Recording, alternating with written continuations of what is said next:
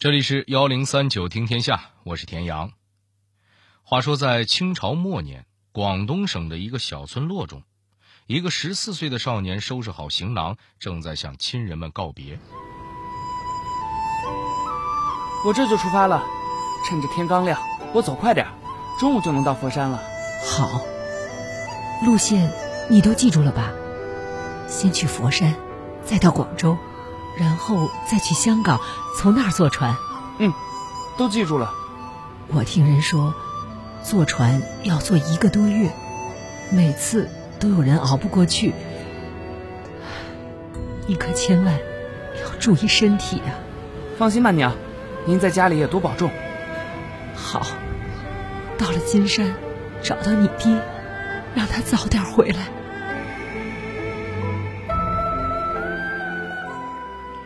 听到这儿，有朋友会问了：这少年要去哪儿啊？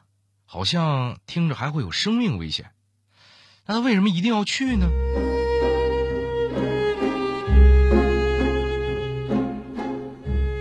安土重迁的中国人为什么要历尽千辛万苦到达另一片大陆？在那儿，他们过着怎样的生活呢？这个动荡不安的时代又给他们带来了怎样的命运？幺零三九听天下，田阳和您聊聊华人在美国的漂泊史。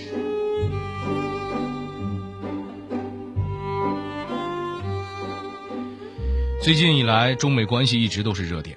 其实，无论未来两国关系如何发展，都将牵动我国百姓和在美华人的心。特别是对于在美华人而言，当年他们背井离乡不易，之后在美国扎根更不易。特别是。一百多年前，第一批华人踏上美国土地的时候，他们面临的压力和困苦，更是今天难以想象的。今天，我想用一百年前一个普通华人家族的故事，跟您讲讲当年华人在美国的漂泊史。这一个人或许代表不了一批人，但他们的经历，多少可以见证一段历史。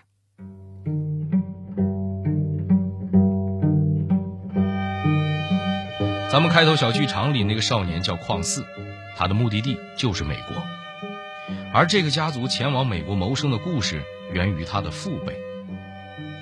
四年之前，邝四的两个哥哥和父亲邝当，先是从村里徒步半天到达佛山，接着再到广州，然后又马不停蹄地赶到香港，在那儿搭上轮船，经过海上一个多月的漂泊，到达了大洋彼岸的美国金山。这个地儿您乍一听不熟，其实呢，它得名于当时美国还没退去的淘金热。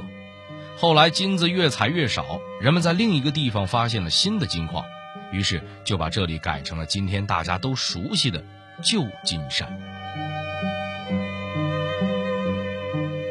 从村子到达旧金山可不是一件容易的事儿，咱们就不提陆地上的翻山越岭了，最危险的还是上船之后。那个时候航海业还不怎么发达，从香港到旧金山的一个多月，船上的人会像17世纪三角贸易里的黑人奴隶一样，被挨个装进用木条钉死的船舱，每天只能得到一小桶淡水用来洗漱和饮用，食物也是相当紧缺。大家应该知道，如果在海上长时间吃不到新鲜的蔬菜水果，很容易得坏血病。在这样的条件下，几乎每艘船上都有近两成的人死于晕船、疾病或者是发霉的食物。那那位朋友就说了：“那这群人冒着生命危险去旧金山，究竟图什么呢？仅仅是为了挣钱吗？为了钱连命都能搭进去？”其实您想想当时的时代背景，您就知道了。两次鸦片战争轰开了大清王朝闭关锁国的大门。紧接着就是愈演愈烈的战乱和接连不断的灾荒，而这个时候，大洋彼岸的金山发现了大量金矿，那儿被人们描绘成了一个安居致富的乐土，啊，没有起义军，没有官僚，也没有英国的军舰，工资高，生活好，可以算得上是世外桃源了。凭借着这几点，旧金山便吸引了大量华工。这些人远渡重洋，与其说是为了挣钱，不如说是为了活下去，更为了养活家人。就像当时国内最大的一家报纸《申报》，在回顾这段历史的时候说的话：“中国人安土重迁，但人们却不顾千难万险，一心出国闯荡，背井离乡，亦是为了改变悲惨的命运。”不管怎么样，邝当到达旧金山的时候，还是对这座城市产生了一些好感。他认为这样依山傍水的地方风水很不错，而且码头上基本都是同一个地方来的中国人，熟悉的乡音让他倍感亲切。他们很快就找到了代表中国的灯笼和杏黄色的旗帜，那儿就是旧金山最早的唐人街。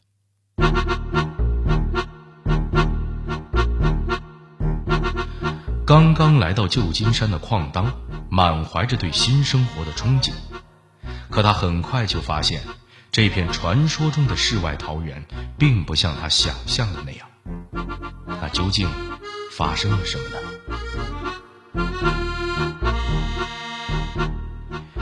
矿当和两个儿子是到金矿里做矿工的，可他们到达的时候，这片土地上已经挤满了前来淘金的美国人和欧洲人。在他们眼中，中国人是劣等民族，而他们有责任把华工赶出自己的土地。随着金矿越采越少，冲突也愈演愈烈。在零星的暴乱之后，当地政府开始要求华工交纳各种税款。咱这儿呢，就和您说一条规定最奇葩的警务税吧。他要求，不从事稻谷、甘蔗和茶叶生产的华人每月纳税二点五美元。听起来似乎不是很过分。可您知道吗？他们之所以这么规定，是因为旧金山从来不出产这些作物。说白了，就是摆明了要从华工手里抢钱。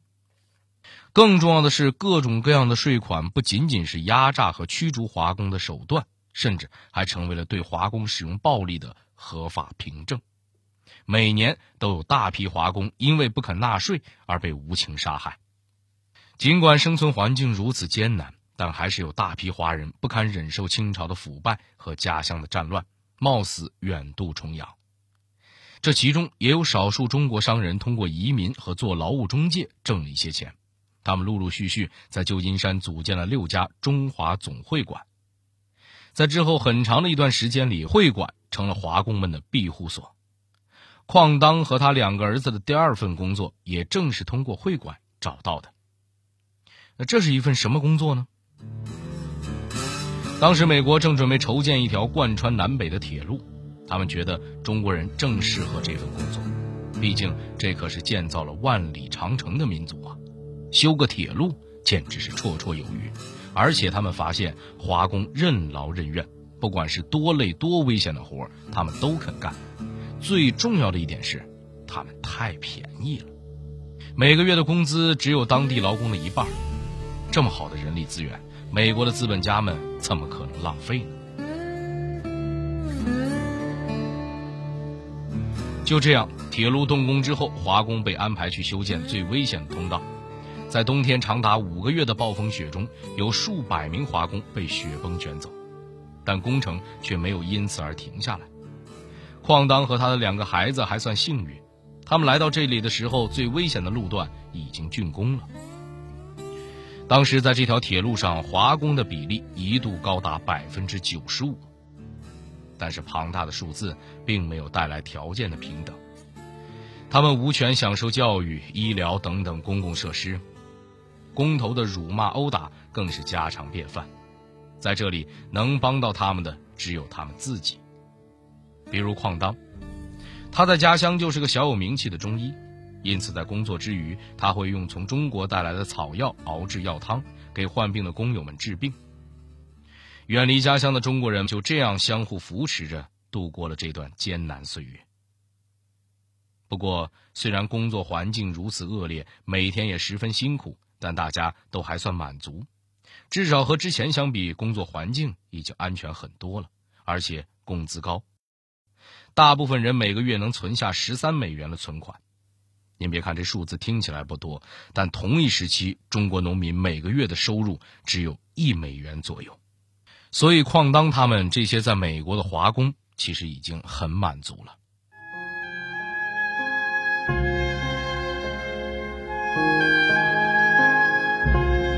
就在矿当以为能靠节省下来的工资富裕起来，让家里也能过上好日子的时候，时代给了他们重重一击。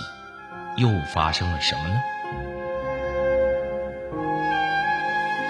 美国铁路修建的轰轰烈烈，可以说很大一部分都是华工的功劳。但美国人可不这么想，铁路修完了，他们和华工之间的表面和平也戛然而止。正赶上这时期，美国经济衰退，吃苦耐劳又所求不多的中国人，再次成为了美国人的出气筒。他们认为是大量聚集的华人引起了天花和梅毒的爆发，所以必须连根拔除这个中国毒瘤。这一时期的矿当开了一家名叫龚翠昌的药房，主要给当地华人看病。后来他又娶了一位旧金山的华人妓女。当然，这些消息没有传回他的故乡。他的原配妻子和小儿子邝四只知道金矿挖完了，铁路也已经完工，可父亲却还没回来。为了看看那边的情况，村里一对年迈的夫妇愿意资助邝四去美国寻找父亲。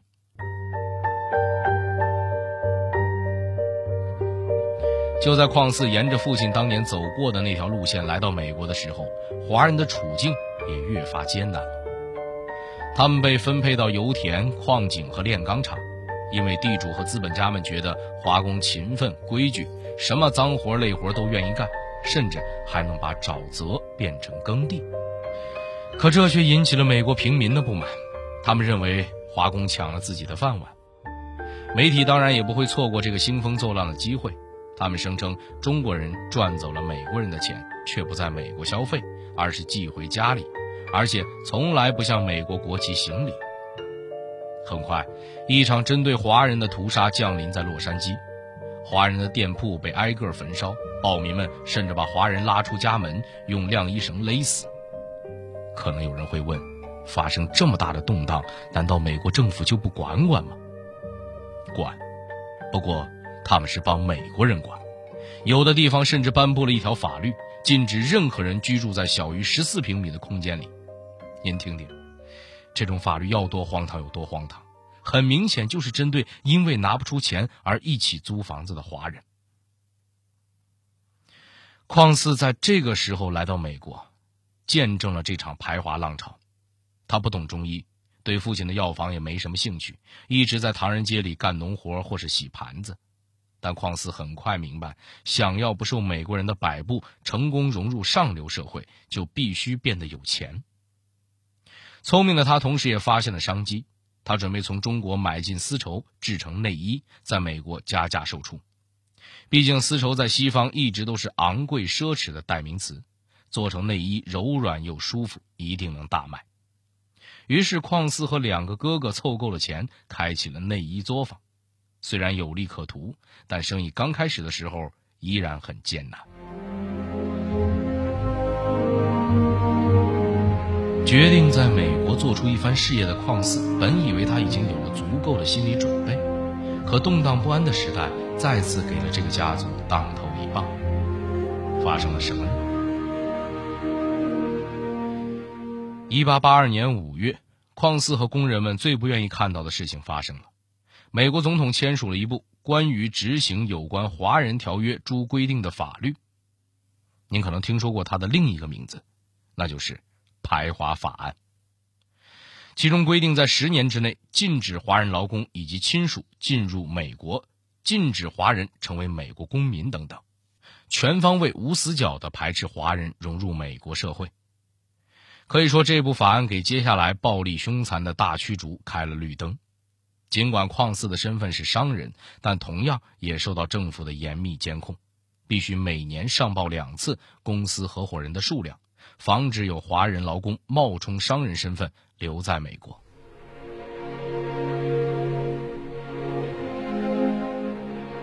这部给华人带来深重灾难的排华法案，并没有在他十年有效期之后截止。相反，美国政府又提出了更加过分的要求：华人必须将居住许可证贴在身上，否则将立刻被驱逐出境。您听听。这个要求是不是有点太侮辱人了？在当时，这一条又被称作“狗牌法”，一颁布就引起了华人的抗议。中华总工会带头向清朝使节请求帮助。可您想，当时已经烂到骨子里的大清王朝自身都难保，又能给千里之外的华人提供什么支持和帮助呢？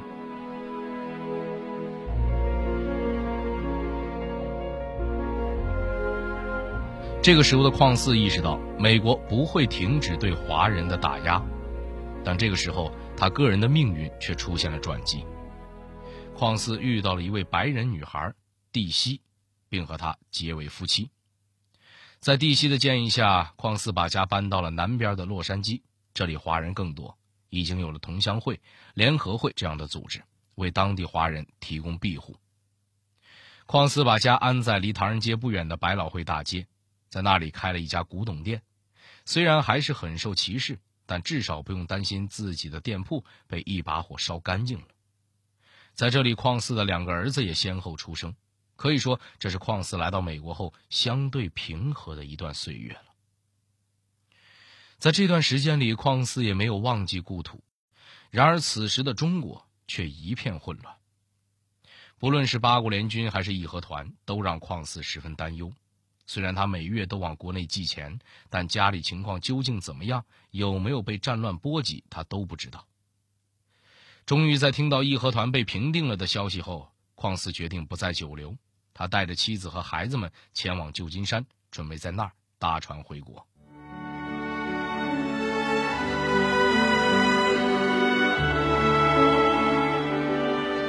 这可是一次名副其实的衣锦还乡。蒂西也对这趟旅程满怀期待，她一直都想看看丈夫长大的村庄，还有在中国的亲人们。他们俩带上了做生意时使用的缝纫机，准备送给母亲和村里的其他人。当一家人到达村庄，轿夫们从车上卸下缝纫机的时候，几乎引来了全村人的围观。那么，矿寺回国之后，他的命运又有哪些改变呢？在美国的华人还会经历什么呢？我们明天接着聊。好了，这里是幺零三九听天下，我是田阳。最后，代表节目编辑马诗佳、程涵，小剧场配音刘思岑、董珂，感谢您的收听。如果您想和我们沟通交流，获取听众福利，欢迎关注微信公众号和新浪微博幺零三九听天下。明天中午一点，更精彩的故事还在等着您。